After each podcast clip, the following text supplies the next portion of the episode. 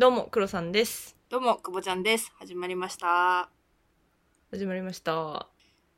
最近あった面白かったことゲーム。なんかある？なんでゲーム始めて私からのよ。己が言え、己が。己はね、草間彌生のインフィニティルームに行ってきたの。こお有名だよね、日本でも。あれ、私も行ったことあるかも。あ、アメリカで行きました。アメリカで行ったんだ。日本にもあるのかな？なんかチームラボみたいなやつなんだけど。って思って行ったのよ。そしたら、そしたらさ、あの、ごめんなさい。アートわかる人ごめんなさいなんだけど、なんか草間彌生の経歴みたいなのとさ、昔から続いてるそのインフィニティルームっていうのが結構前からもう草間彌生のさ、脳みその中にあって、うん。その彼女が若い頃から創作してる写真とかも飾ってあったんだけどさもうさ裸なのよみんな。全部出てるの。それが作品なんだけどもはや。創作活動中の写真が。創作過程も作品の一部ということですね。あそうそうそうそう。だから裸なのよ。でみんな全裸でさ体中にさあの草間彌生のさポルカドットをさはいはいはい。塗ってるのよ、ちょっと面白くなっちゃってだんだん。出た出た出た。それでそのごめんなさいなんだけど、アートとてもわかる方には。ちょっとね、ヘラヘラしながら見に行っちゃいましたね。決してバカにしてるわけじゃないんだよね。バカにしてるわけじゃないけど、ちょっと面白すぎた。アートとは無縁のところにいるんだろうね。いるね。よくないね、本当に。いいなぁ。最近美術館とか行けてないからな。まあでも、価値が私にはわからないな。くぼちんなんか面白かったことないの？面白かったこと？うん。最近？うん。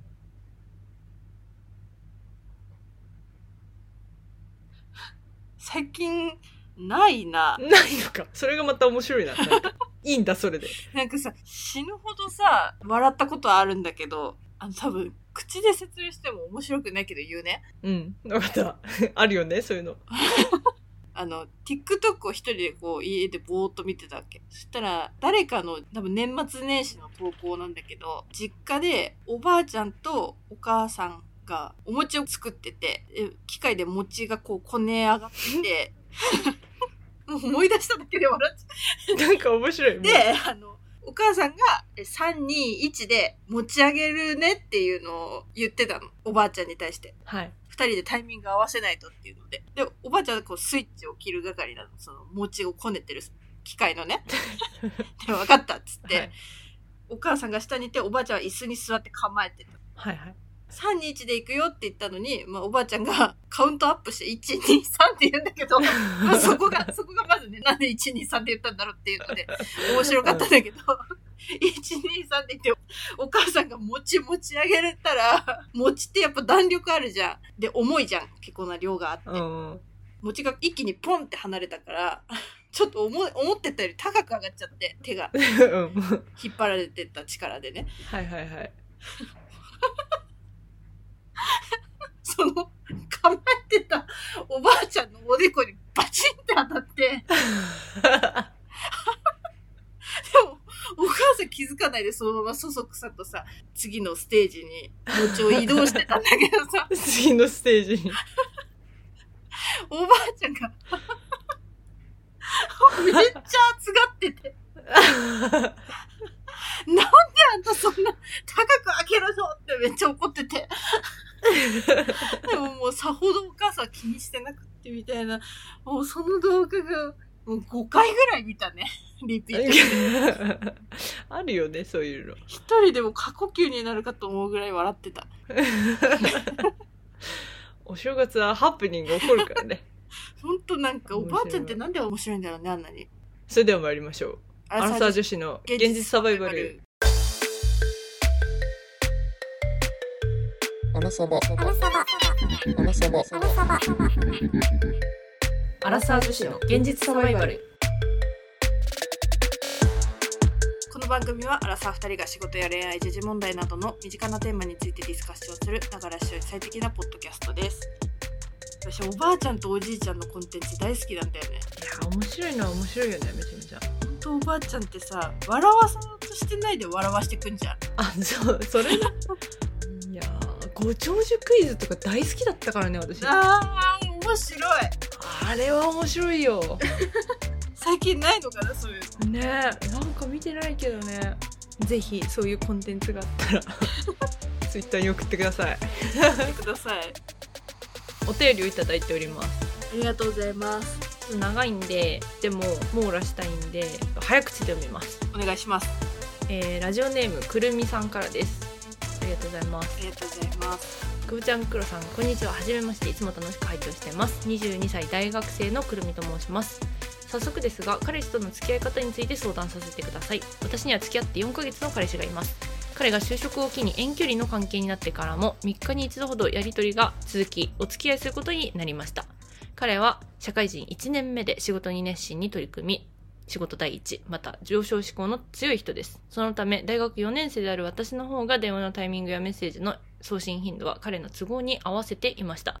その結果電話を月に2回1時間弱メッセージは電話のできる日の日程調整の内容のみまた直近であったのは2ヶ月前です。いつも仕事が忙しいを言い訳にし私がバイトなどの予定を必死に調整しながら彼の元を訪れています。私は現在の大学からそのまま大学院に進学をします。そのため、あと2年は遠距離の関係です。彼にこのことを伝え、先が見通せないことから別れることも選択肢の一つだと伝えると、別に今の関係がちょうどいいから問題ない。就職を機に俺の方に来てくれたらいいと自分本位な返答をされました。彼は私との時間をたまにの楽しみと捉えているようですが、一方の私は彼との時間を生きがいにしたいというズレがあります。のんきに学生を続けている私には彼の仕事の大変さを100%理解してあげることはできませんが、恋愛と仕事の両立はそれほどまでに難しいものでしょうか好きな相手であれば多少忙しくても二人の時間を作ろうと努力するものだと彼に対し期待してしまいました。遠距離であるにもかかわらず連絡をおざなりにしていると思ってしまうのはわがままでしょうか私も彼の話に合わせられるように業界の雑誌を読むなどして勉強はしていますが正直彼の仕事に支障が出ないよう気を使うのに疲れてきました。お二人は社会人1年目時代恋愛をされていましたか？また連絡が得意でない相手に対するコミュニケーションのコツはありますか？奥手な私にアドバイスいただけますと幸いです。以下略とのことです。はいありがとうございありがとうございまます。す情報を一回整理しましょはい整理しましょう。えっ、とお便りをいただいたくるみさん私。私ですね。は現在大学4年生で今の大学からそのまま大学院に進学しようとしていると。場所が変わらないってことだよねそうすると。そうです。そのため遠距離は、まあ、最短でもあと2年続きそう。うん。一方彼氏さんゼミの先輩だったんですけど社会人1年目で大手小売りに就職。仕事熱心に取り組み上昇志向の強い方というこはい。とですね。熱い人なんだろうね仕事に対して。きっとそうなんでしょうね。で2人は付き合って4ヶ月で彼が就職を機に東京の方に行ってしまって遠距離、うん。で直近で最後に会ったのは2ヶ月前と。付き合って4ヶ月で直近にあったのが2ヶ月前。ちょっとざわついたけど。いつも彼が仕事が忙しいを言い訳にすると。はい。くるみさんから先が見通せないから別れることも選択肢の一つだと伝えると彼としては今の関係がちょうどいいから別に問題ないですよと。就職を機に俺の方に来ればいいじゃんみたいな自分本位な返答されたっていうのが今の二人の関係と。これは割と険しいよね。険しい目ですね。じゃあトークテーマを先に言ってもらってもいいかなはい。今回のトークテーマは仕事と私どっちが大事なの？難しいテーマですね。難しいテーマですねくるみさんからいくつかあの問いかけをいただいてたと思うので。そうだね。そう、それに一個一個答えながら、まあ、最終的に久保黒としてどうしたらいいのかっていうのを話していけばいいかな。そうだね。前提ちょっと関係性は良好ではなくない？ちょっと、そうね、なんて言ったらいいんだろうね。先は期待できるのかな。なんか都合のいい関係になってるよね彼としては都合がいいかどうかは置いといて、まあ別に今の現状維持でいいんじゃないと思ってそうだよね。うん。でもさ2ヶ月に1回だよ。月2回しか電話してくれないんだよ。耐えられない。あら、そう。社会人の2ヶ月なんてあっという間じゃない？耐えられない。共感。共感だなくるみさんに共感するし、そっか。まあ、私は多分やっていけないなこの男性とはカレピ次行っちゃうかも私もそれは賛成だな。うんこのさ、就職を機に俺んとこ来ればいいじゃん、みたいなさ、どういうテンションで言ったのかわかんないけど、これは、ちょっと私言われたらイラってしちゃうかもしれない。くるみさんがさ2年間ずっとあなたのために時間を割くと思うなよって感じ。そうね。就職までお前キープできると思うなよって思う。本当にその通りですね。その通りですね。はい。じゃあちょっと問いかけの方に戻るんですけど、まず、仕事と恋愛の両立は、それほどまでに難しいものなのでしょうかっていううん。ところなんですけど、正直、手紙の内容を見る限りですと、難しいんじゃないかなと。難しい人もいるからねねだし、自分が新入社員の頃とかを振り返っても、オンと切り替えられるようになるまでに時間かかった。それこそ3年目ぐらいでようやく余裕出てきたかなぐらいの。そうねくるみさんの彼のお手紙いただいた内容を見る限りだと、ああ、全然余裕ないんだろうなっていうのがすごい分かった。うーん今恋愛にかけられる時間も頭のキャパもないんだろうなっていうのがすごい思いました。まあ確かになそれはあるかもしれないねたださそれをさ休まる場所としてくるみさんが対等してないのがちょっと悲しい え？まあそう、そうだよね。そうだよね。ごめんなさい なんと私90歳で借金が5000万円になるってことが分かりました。やば、怖アラサー女子の現実サバイバル。自分がさ新入社員だった時はさ私のさ一社目の問題かもしれないけどさ休みの日も新聞を読みましょうとかさなんかそういう教育をされたのね一番最初に。うん。あん時はねうわきついなって思いながらじゃあ何したらいいんだろうっていうところが分かんなくてドタバタはしてたな。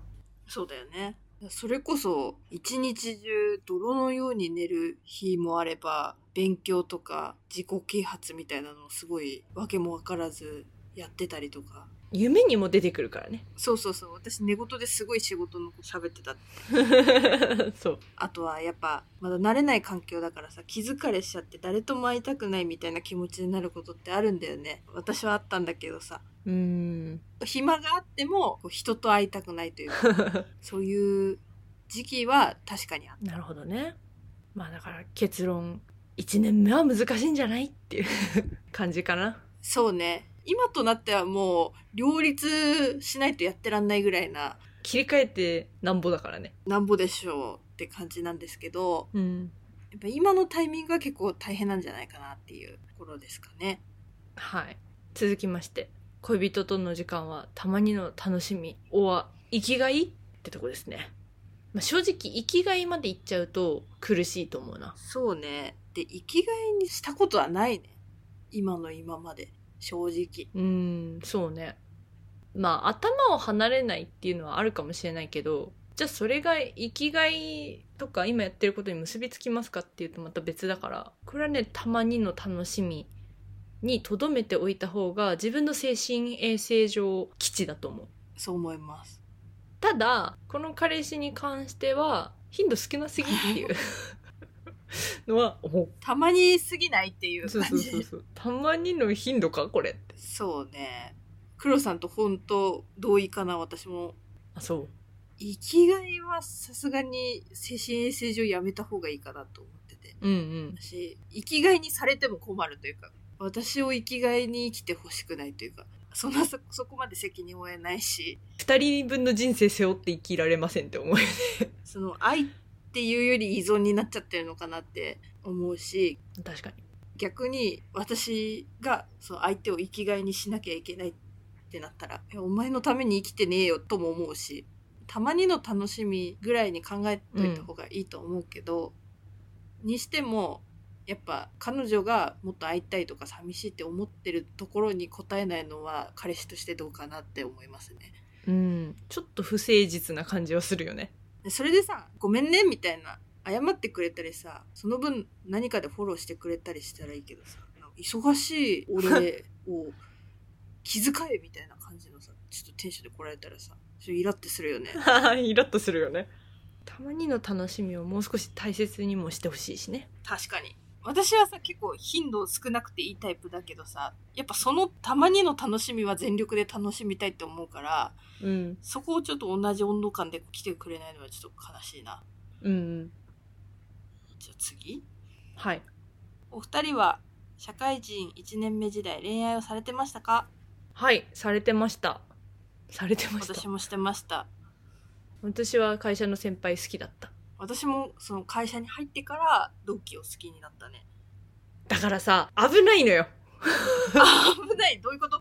そのさ、社会人1年目ってさ、その新しいものに目が行く時期じゃん。んそれでさ、なんかさ、一応連絡取ってたから、じゃあ遠距離だけど付き合おうかって言って付き合ったわけでしょ？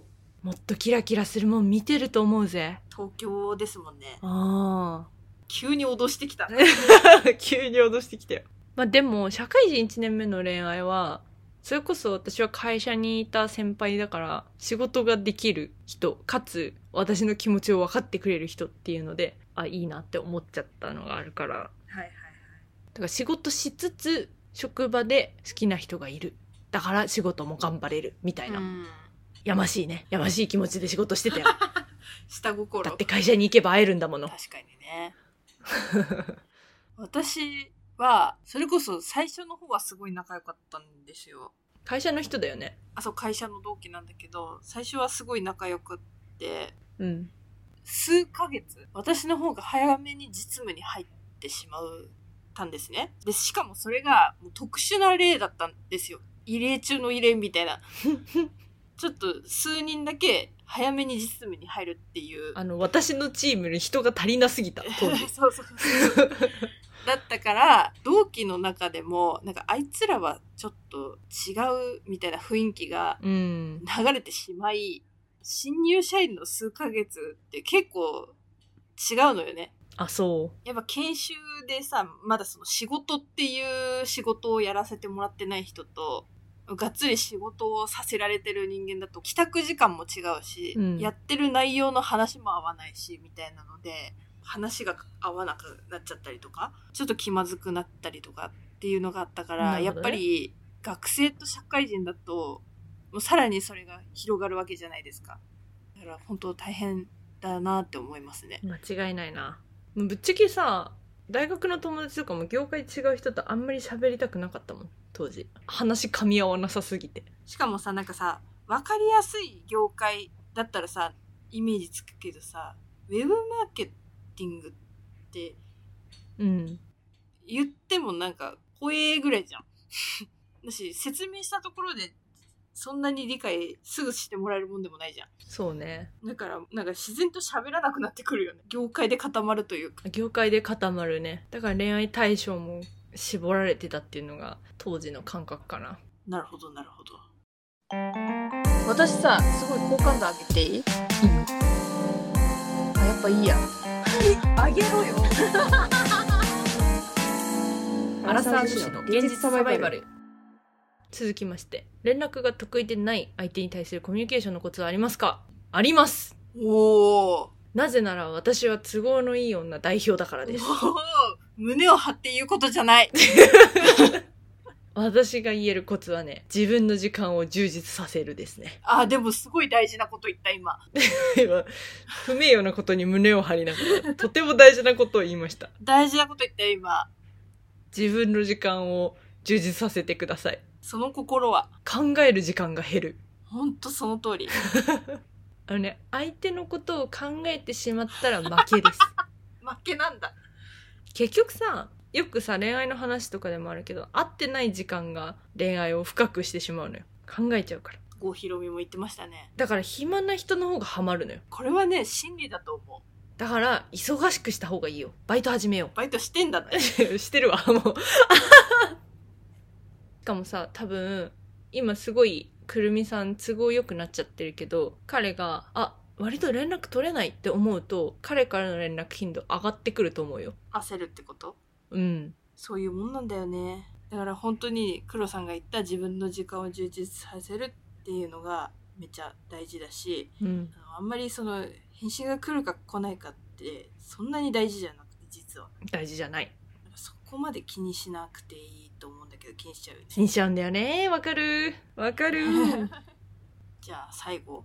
結局くるみさんは彼との関係をどうしたらいいでしょうか？どうしたらいいんだろうね やっぱ私はそのさっきの黒さんの話じゃないけどうんくるみさんが彼相手に費やす時間の比重を落とした方がいいと思うの。うん大前提好きな相手であれば2人の時間を作ろうって努力お互いしなきゃいけないっていうのは本当にその通りだと思うしなんでそれを相手がしてくれないんだろうって思うのは全然わがままなことじゃないと思うんだけどでもどうしたって忙しい人と割と時間の融通の利く人がいたらどうしても合わせに行かなきゃいけなくなることって増えるからそうだね。くるみさんがもう少し自分の時間とか彼以外のコミュニティのところでもう少し自分の時間を作った方がいいかなと思いました。楽になるよきっと気持ちがうん。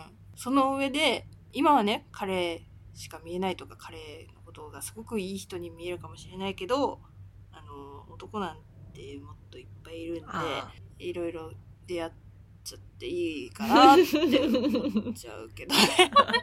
おいおい それでさ、彼が、ああ、やばいやばいって思ったりさ、そう仕事がさ、余裕が出てきて、またうまくいけばそれはそれでありだし。うんお互い余裕がないよね、今。余裕ないね彼は彼でもう自分のことで精一杯だし、相手のこととかを考えるキャパもないと思う。特に男性なんてどうしてもマルチタスク苦手になっちゃうから、確かにそれはあるだろうねもう今仕事のことで精一杯だと思うんですけど、くるみさんもくるみさんで今彼、彼、彼ってなっちゃってるから、それも感じるねうん。少しお互いその分散させられるといいバランスになってくるんじゃないでしょうかっていう。まさにそうだと思います。はい、あとは一個気をつけた方がいいなって思ったのがくるみさんが彼の話に合わせられるように業界の雑誌を読むみたいな勉強をしてるけど気を使うのに疲れてきましたみたいなのがお手紙の中にあったんですけどうん。それは多分必要ない努力だと思ってて。ほ本来やるべき努力って彼の癒しになってあげられるために自分が何ができるかっていうところだし正直彼ってじゃあ仕事の話が分かる女が隣にいてほしいのかっていうと絶対そんなことなくって。ううん。アホな方がモテるからね。それ極論なんですけどそれは。でも 本来男性が求めてる彼女に対する役割って別に自分の仕事の話を知ってほしいわけでもなく自分を肯定してくれたり元気づけてくれたり癒してくれたりみたいなところだからなんかうん。そこの努力の向け方というか、ベクトルの向け方が若干ずれてるんじゃないかなっていうのはそうね。思いましたね。それこそさっき久保ちゃんが言ってたみたいにさ気持ちを分散させた方がいいからうんじゃあその機会をどうやって作るかっていうところにくるみさんが手助けしてあげるのがいいかなって思った。例えば一緒にここ旅行行こうよとかさこれ美味しそうだから作って食べてみようよとか会う口実にもなるじゃん。全く関係ない提案をしてみる。そうだね。どうだろうね。なんかそれをさ疎ましいって思われちゃったら私はもうついていけませんってなっちゃうけどね。見返りを求めてるわけじゃないけど、まあ人の善意にそんな悪態をつくようなやつは人としてダメだ。そういう前提のもと、なんだろう、今、彼とくるみさんの需要と供給が合ってない感じがしたから、本当に彼が今求めてるものってなんだろうって考えながら、うんやっぱ気遣いしていかないと、もうくるみさんが疲弊しちゃうと思います。うんいや本当にそうだと思うこんなやってあげてるのにっていう、それはもういらない。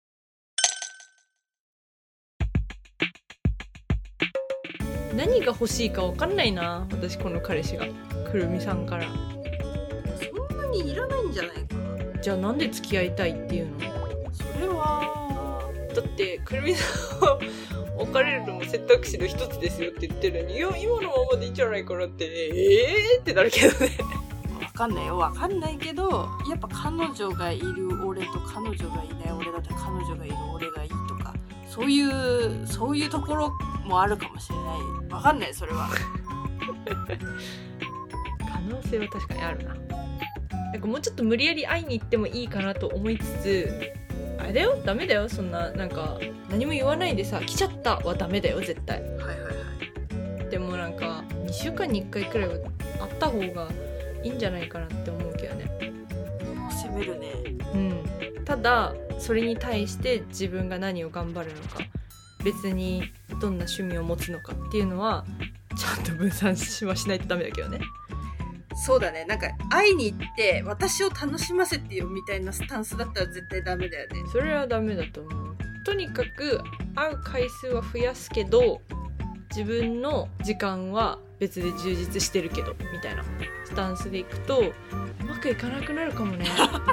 でもくるみさんの方がくるみさんの方がいい女になる気がする。結果もっといい男捕まえられる気がする。そうだそうだ。それこそさ友達と東京観光とか行っちゃえばいいのにね。あー確かに。えランチだけ彼氏と会って帰っちゃうとかね。それぐらいだったらさすがにできるでしょみたいな、ありじゃない？あそれいいかもね。うん、今ね彼にはね軽さが欲しいんだと。思うああそうかもね。やっぱ自分もそこまで余裕ないしそのライトな感じの、付き合い方ね。うん、軽い方がいいかもね。初めての一人暮らしかもしれないじゃまあ確かにそれもあるかもね。んそうするともう仕事になれるのも大変だし一人で生活するのになれるのもてんてこまいですよ、きっと。確かに。まあくるみさんも大学院に進学ということで大変だとは思うんですけど彼に弱音は吐けないと思うので、まあ、吐いてもいいけどね。時間を見つけて違うことをしていくっていうのを研究に費やしてもいいしね。そうそうそう。ほっとしてください。そんな感じですかね。参考になったのか？なるといいな。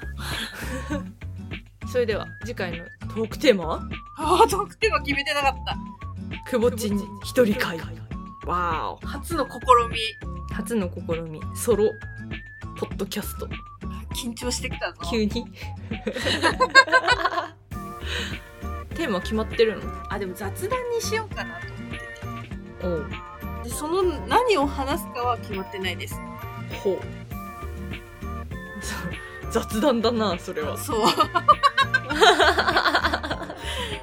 なんかさ割とさ2人でやってる時って1個テーマがあってそれに対して起承転結で一応やろうと心がけてるけどはせっかく1人なんでちょっとダラダラ喋るスタイルもありかなと思ってるんですけど間が持つかどうかが不安です。